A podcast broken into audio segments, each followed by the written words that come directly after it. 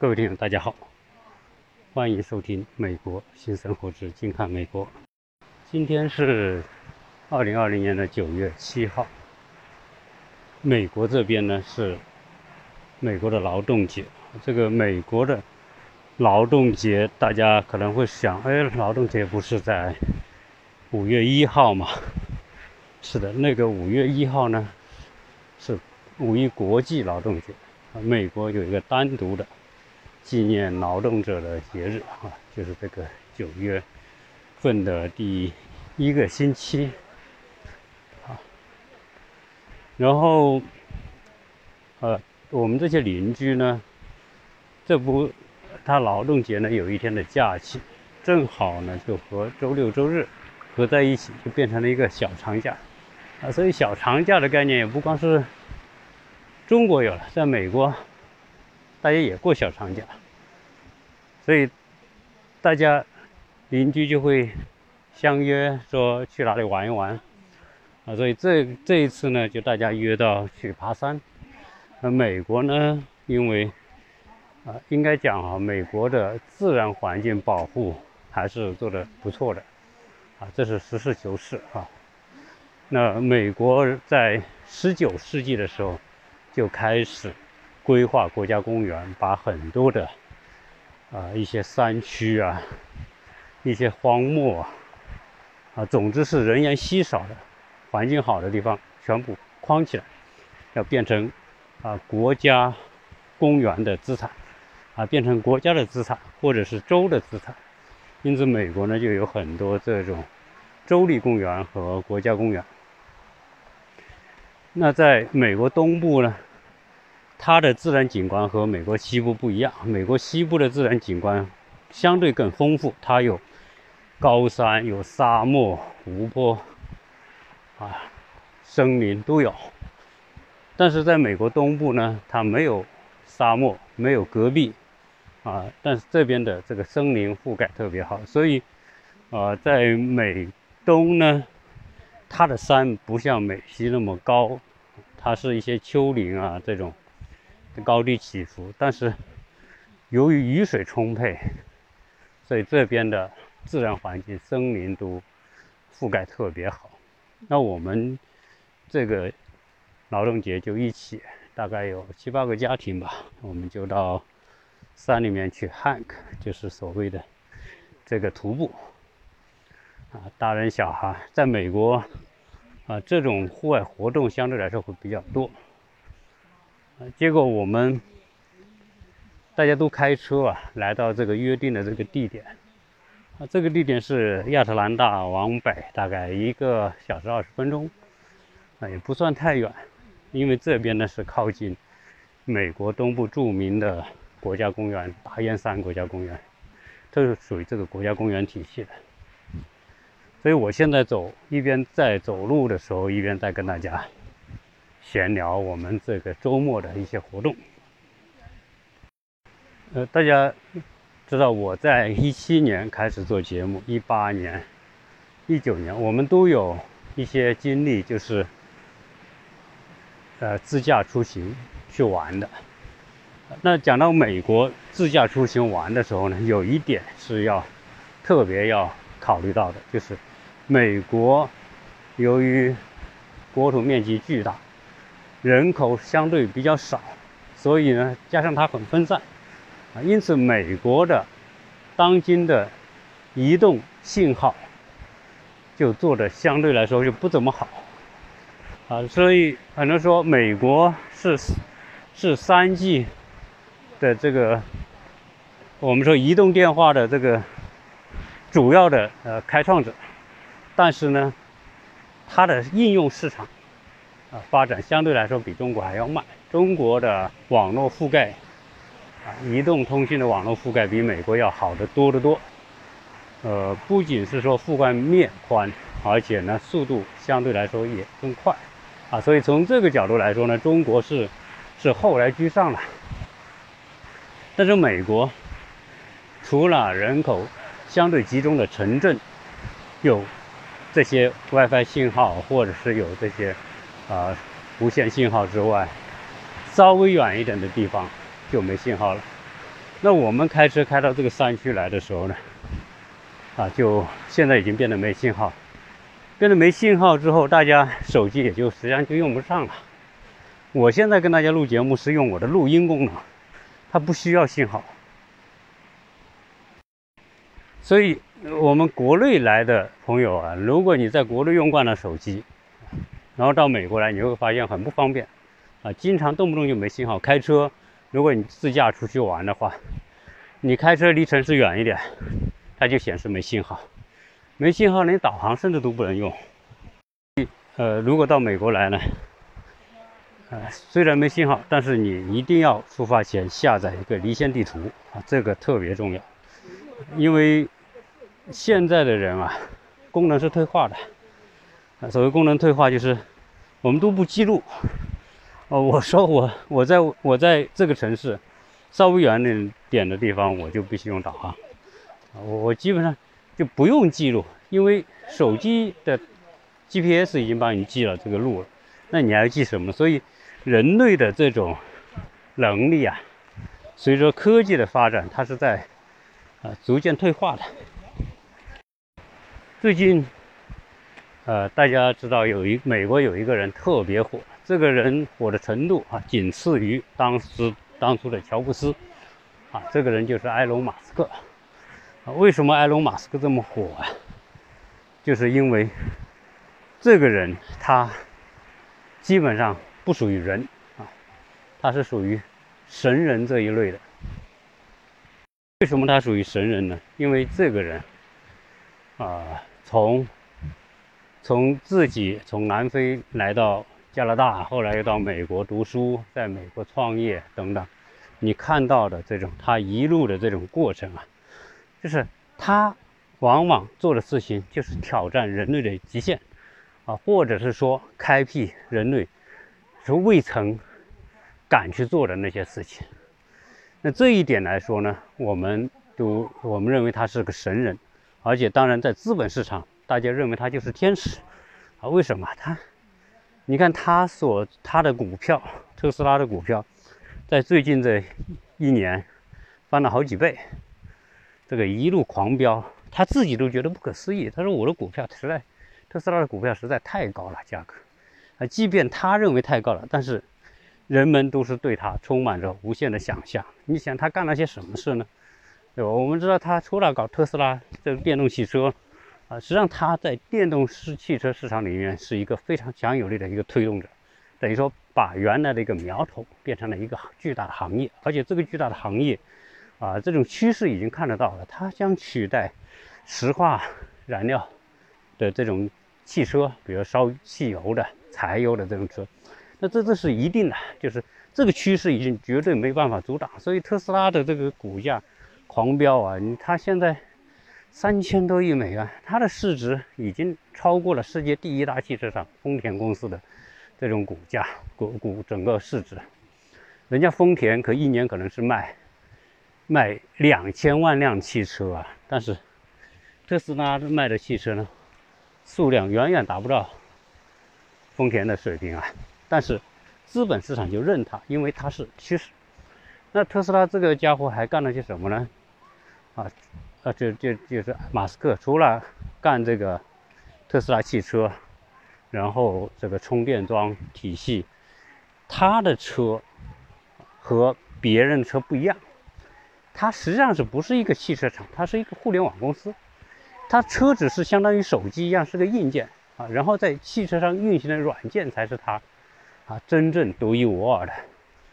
现在买它一个自动驾驶的账户，据说都是十万美元。而这个十万美元，你买完之后呢，未来是可以升级的，可以跟随你也长期使用的。啊，但是它这个系统不断的在在在在升升级，啊，所以你现在买了你就赚了，可能未来是二十万，甚至更更高，三十万、四十万。啊，为什么它这个系统可以？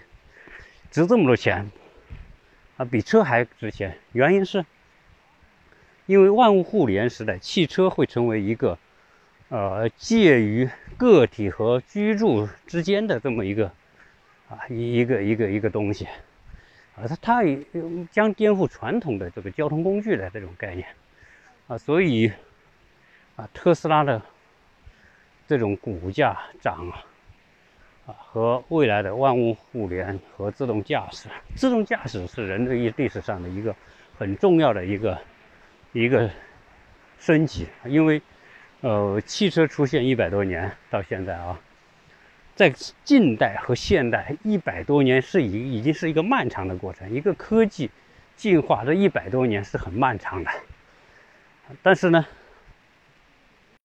过去的车这一百多年，哎吧，现在我们都说都当司机，每个人考个车牌，然后自己开车，啊，每年还去体检等等。那车呢，也是私家车，对，但是你你们买个车是属于你家的车。自动驾驶一旦出现，万物互联，人就从驾驶当中解脱出来，人就不用再开车了。那人不用再开车意味着什么？意味着车的属性将发生变化，它不再是，可能它就不再是一个私有财产了，它是一个公共资源。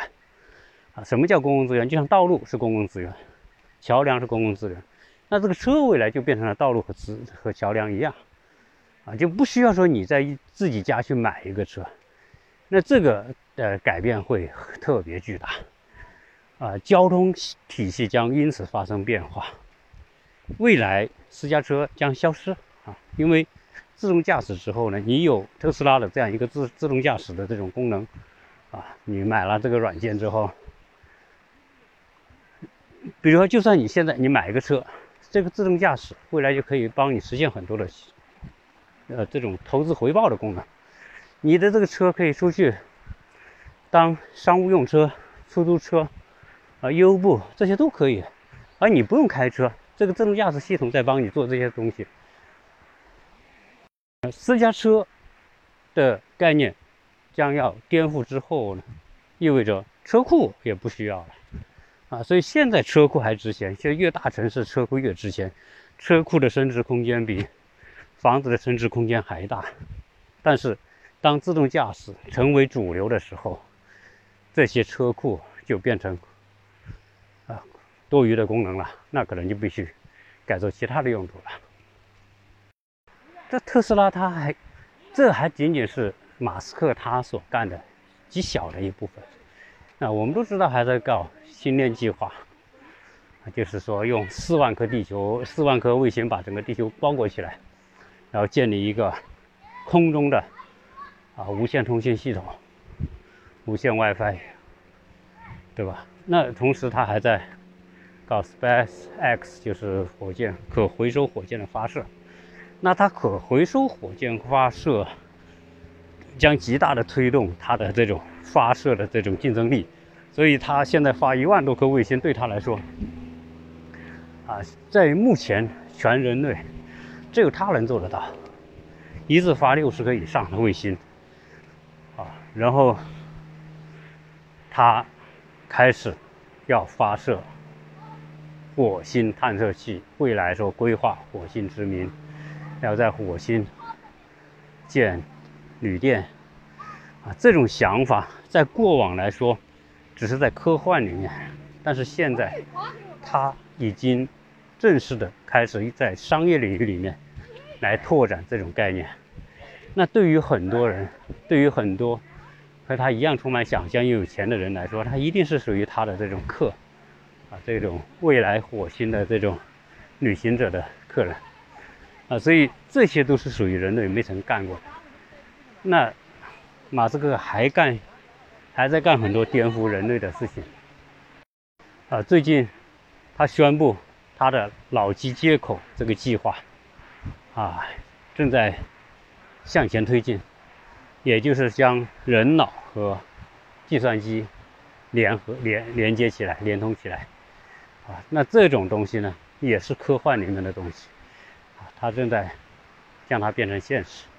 那这一切的东西，我觉得，呃，马斯克所干的这些事情啊，啊，将极大的打开人们对未来世界的这种无限的想象，同时也极大的刺激更多的创新创业者啊，开拓这些过去从来没有开拓的领域。所以，人类将出现一个爆炸式的科技创新的这么一个新的年代。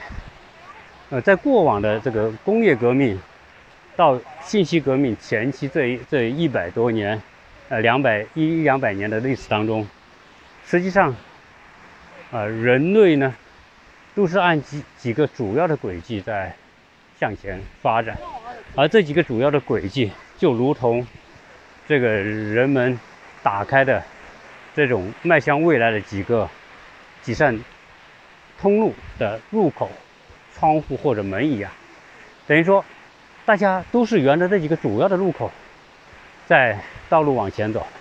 你比如说动力、能源、材料啊，那么从这几个方面在在探索和通信，在在做这种探讨，但大家都是在这样的一个道路里面去走。但是呢，呃，我们你看中国发展这么这么快，我们只是在跟随，只是我们跟随别人的时候呢，我们想通过跟随的方式来超越，我们所走的路还是别人的路。所以现在为什么在呃美国的科技制裁里面，它能够拿出一些方法来掐住你的脖子呢？就是因为你在走人家的路，这些。这些基础的源代码的专利的技术，或者说整个这些技术的这些基础的这种啊承载，都是美国所建立的。你都是在别人的路上走，所以别人要为你收买路钱，或者我就不让你过，对吧？现在你说芯片或者是很多其他的这种最尖端的技术，美国限制中国，就说哎，这个路是我开的，我现在不让你过，我可以吧？现在，马斯克所搞的这些东西呢，啊，他又在很多这个原来没有路的地方在开辟路，没有门的地方开辟门，啊，所以这是美国厉害的地方。经过这一次的这种中美科技大战，中国真正意识到，中国的这种受制于人或者中国的危机，啊，往往就是说我们在。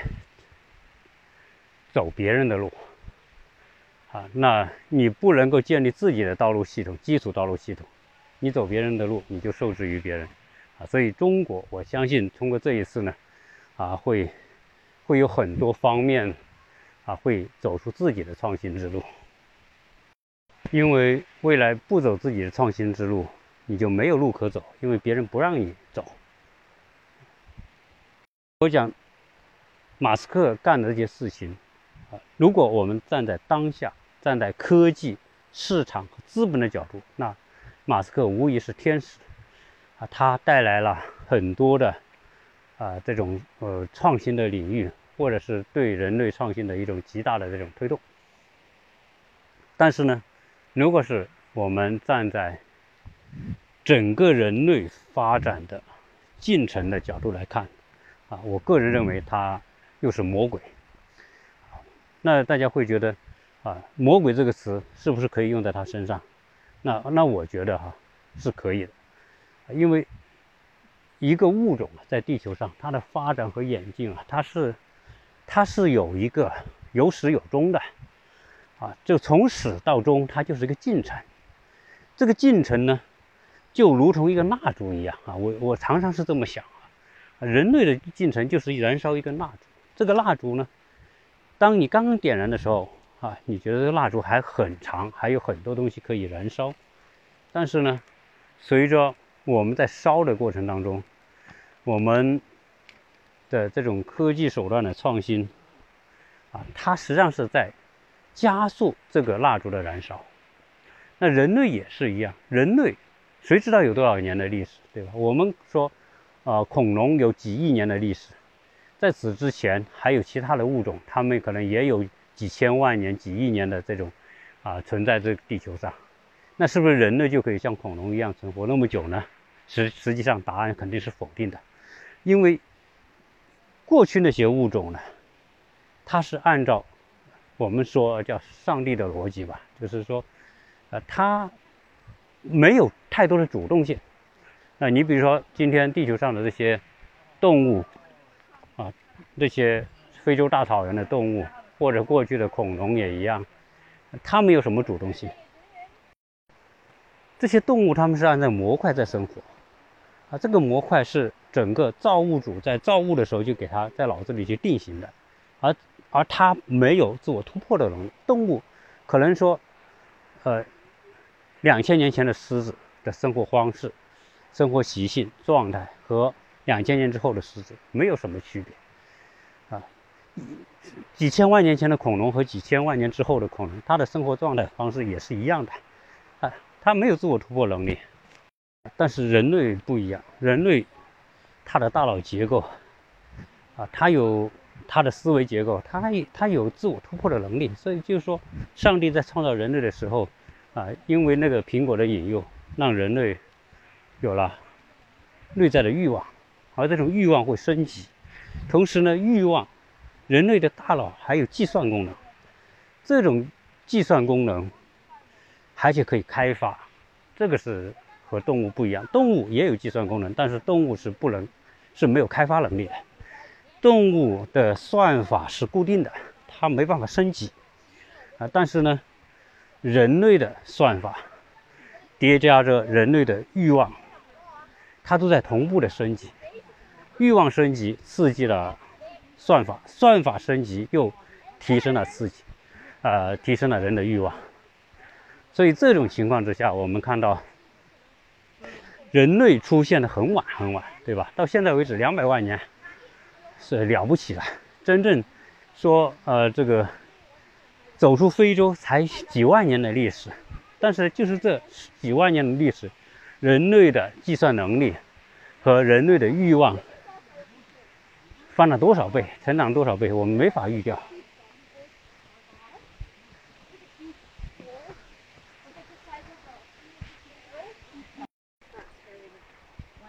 前面这一段啊，因为我在走路的时候呢，有可能我会按错，所以我我回过来重新录。重新录的话，如果是有重重复的话，大家也谅解。啊，就我就讲这个人类，比如说我家后院烧个炉子哈，我烧个炉子，我放一炉子的柴，啊，这比喻成一个地球和人类生存的环境一样，这些火这些柴火是恒定的，就这么多。那这个时候我来烧它的方式呢，我可以快烧和慢烧。慢烧的方式是什么？就是说，我一天烧一点，呃，因为我只需要这么多热量，我也不需要烧那么多柴，我就我就可以同样一炉子的柴呢，我可以啊烧很久。整个农业时代就是这样，农业时代几千年啊，那个时候我说我们说生活在农业时代的人，大家呃需求相对很低，那创造力也就不要那么高。而且在农业时代，大家是一个循环，就是很少的循一个家庭就是一个循环。为什么呢？一个村庄就是个循环，大家吃喝拉撒都是形成一循环。你吃的是来自于拉的，你拉的个粪便成为肥料，肥料肥沃土壤，土壤种出植物，植物长出来，你吃吃下去之后，你再再拉拉出来，它的整个能源啊是一个循环状态的。这种循环状态的破坏和消耗相对来说是最低的。但是到了工业革命之后，不一样了。原来的小单位、家庭、村庄、村落这种小单位被打破了。哦，嗯，怎么呢？打破之后呢，人的这种生产能力还提高了。啊，那贸易又出现了，所以贸易的出现、市场的这种扩大，又导致了。生产能力的提高，生产能力的提高又需要更大的市场，所以自从人类脱离农业社会，进入到一个工商业时代之后，人类就开始，啊，朝朝着人类的终点快速狂奔。如果现在说人类将面临终点的话，可能大家会说你在危人危言耸听哈，但我觉得这个真不是危言耸听，因为。呃，人类所架构的这个社会体系，这个逻辑，就是一个快速并向灭亡的这么一个过程。那我们今天看到，今天的社会运转根本动力是什么？根本动力是资本嘛，对吧？资本结合市场，结合商品，结合人们的欲望，结合这个算法，这些东西结合在一起，它就不是一加一的概念了。这在农业时代可能是一加一的概念，有时候一加一，有时候一减一，对，加和减抵消起来差不多就归零。所以在农业时代基本上不怎么进步，几千年都不怎么进步啊。但是到了工商业时代，就变了乘法的时代。那乘法基基于加减法来说，那这个是一个巨大的跃进嘛。但是呢，我们说马斯克它所推动的这种科技创新，将带来人类社会啊更无限的这种想象空间。那科技手段、算法、市场、人的欲望，现在人甚至想长生不老。什么叫长生不老？就是我永远活着。那永远活着是不是要要要创造很多东西来维持你永远存在的这种状态？那你要创造什么？你要创造很多东西。现在人什么人机人脑机结合这种技术创新，就是这种状态的一种探索。啊，同时我们说，这个上帝他是创造一个平衡世界，但是人类是要创造一个不平衡的世界。啊，人类进入工商业时代之后，就不平衡就越来越加速。这种不平衡，除了说。这种需求和动力之间的不平衡，欲望和呃科技手段之间的算法之间的不平衡，国与国之间的不平衡，都是推动。只要形成不平衡，就会产生动能，而这个动能就产生推动力啊。所以，所以人类呢，他现在试图在叠加啊，脑机结合就是一种叠加技术。什么叫叠加技术？就是你不要学任何东西，你只要。你只要安装上这个脑机接口，然后将你的大脑和云端系统结合起来，你就可以瞬间获得云端系统的所有的知识，啊，然后提取，然后运用，再计算。那是不是说人可能通过这样一个物理的方法、外接的方法，一下就让人的能力提跃进到一个无不可想象的一个状态？那这会带来什么结果？这会带来人类的毁灭。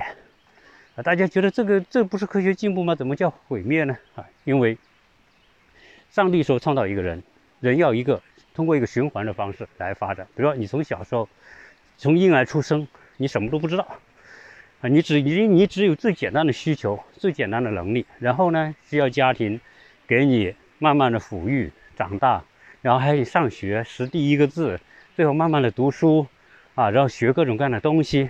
要学多少年呢？要学二十多年才能从一个婴儿到一个参加工作有用的啊，可以可以对社会来说有有有一定贡献能力的人。这个培养过程是所有的物种里面啊最奇葩的。所有的小动物一出生下来，几天几个月就可以独立行走，就可以懂得去寻找，把它的生存的本能发挥出来。但是人类不行啊，人类要十几二十年才能够走到这一步。那所以，这种方式啊，实际上是上帝在控制人类的一种发展的一种方式。因为人的大脑实在太厉害了，如果不这么控制，那人类很快的就奔奔奔向死亡啊！因为这种人类的破坏力、毁灭力实在太大了。所以，上帝的这种控制方式，让人类还能够啊，在这几万年当中，那么相对比较平静的演进和发展。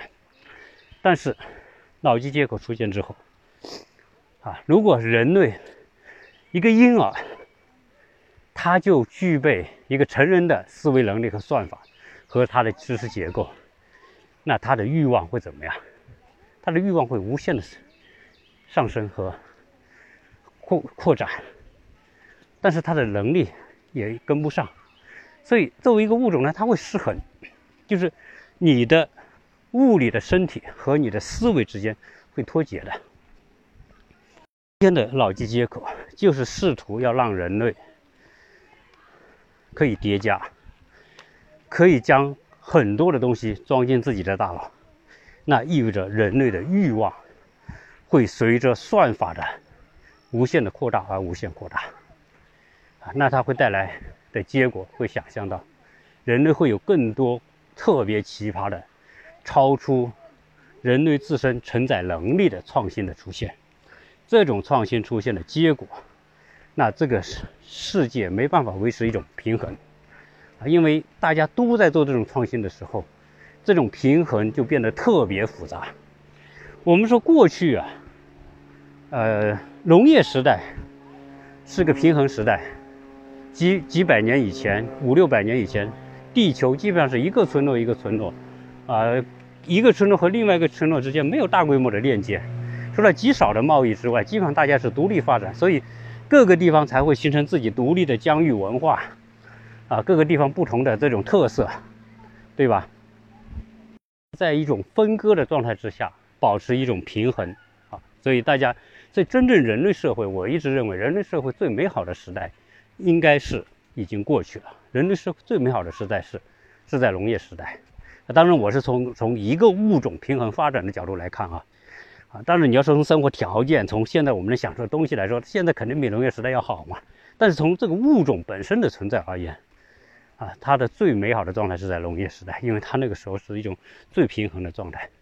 那当我们今天科技发展到今天，已经没有任何疆域的限制，全球连通在一起的时候，这种复杂和平衡就会变得特别了。一个地球的平衡，国与国之间的平衡，公司与公司的竞争，与人之间的平衡，这就变得特别复杂。但一个全球的平衡的这种要求和一个村庄平衡要求，那完全不是一种状态啊！所以未来的。这种平衡是很难出现的。那么很难出现，就意味着国与国之间、不同的地方和不同地方、公司与公司间这种距离会拉大。那很多人在这种环境之下根本生存不了啊！所以你像现在的 AI 技术的出现，意味着什么？意味着传统状态的工作方式、劳动力都将失去它的价值啊！大家会说：“哎呀，AI 出来之后会创造很多新的。”行业啊，新的领域啊，大家有新的就业啊，这是胡扯啊！这是原来农业时代的思维，在未来科技时代完全不是这样，因为它的维度已经，原来农业时代是个平面时代，但是所谓平面时代，我们经常用交通工具来说，你就在地面走嘛，地面就是个平面，但是未来的交通工具完全是个立体的啊，三百六十度、七百二十度，多少个维度的空间啊，在一旦上升到空中的时候。就不是再是平面了。未来人类科技发展也是一样，一旦到未来，无限多的科技的可能性，所以会创造出多少多少我们想象不到的东西，我们根本都不敢去设想。这就是未来的可能性啊！所以马斯克他这种创新，对于当下而言，对于资本、对于科技、对人们生活啊来言，当然他好像他是天天上派来的神人，但是呢，对于人类而言，他就是魔鬼。因为他带来的东西啊，将人类地球这个这个有限资源的环境将快速的给耗尽啊！最后呢，大家会说，那不是人类可以飞向太空吗？可以到其他的星球去殖民嘛？啊，这种想象呢，当然是可以。但是啊，大家知道，要离开地球这个环境，要通过星际航航行去到另外一个星球，然后去拓展。啊，这根本啊有可能会实现，但是那是不是人类啊最美好的状态啊？我我真的我是不敢这么肯定啊。人类可能能终究能做到那一点，但是那一点对于一个这个生物体的人类来说，那种状态是不是最美好的？真的不敢说啊。今天呢，呃，我我我不想把这期节目做太长啊，因为。啊，从我现在在山里面走所想到的这些东西，啊，大家都会觉得我就是天马行空啊，啊，但是这些东西呢，呃，只是我们在我们的眼前正在出现的东西，啊，也抛出我个人的这种砖头吧，希望能够有大家更多的抛砖引玉的效果出现。那么这一期呢，跟大家聊这么多，有兴趣的人大家可以加我的微信幺八六零七三幺八二零零，这些节目呢，啊，都是。免费收听的，因为我的付费节目是每五期的免费才允许我做一期的付费节目，所以大家呢也不要绕道走，也不要说你既然出了付费节目，我就取消关注啊，也不必，因为啊付费节目你可以绕道，不付费节目你照样可以收听。好，谢谢大家。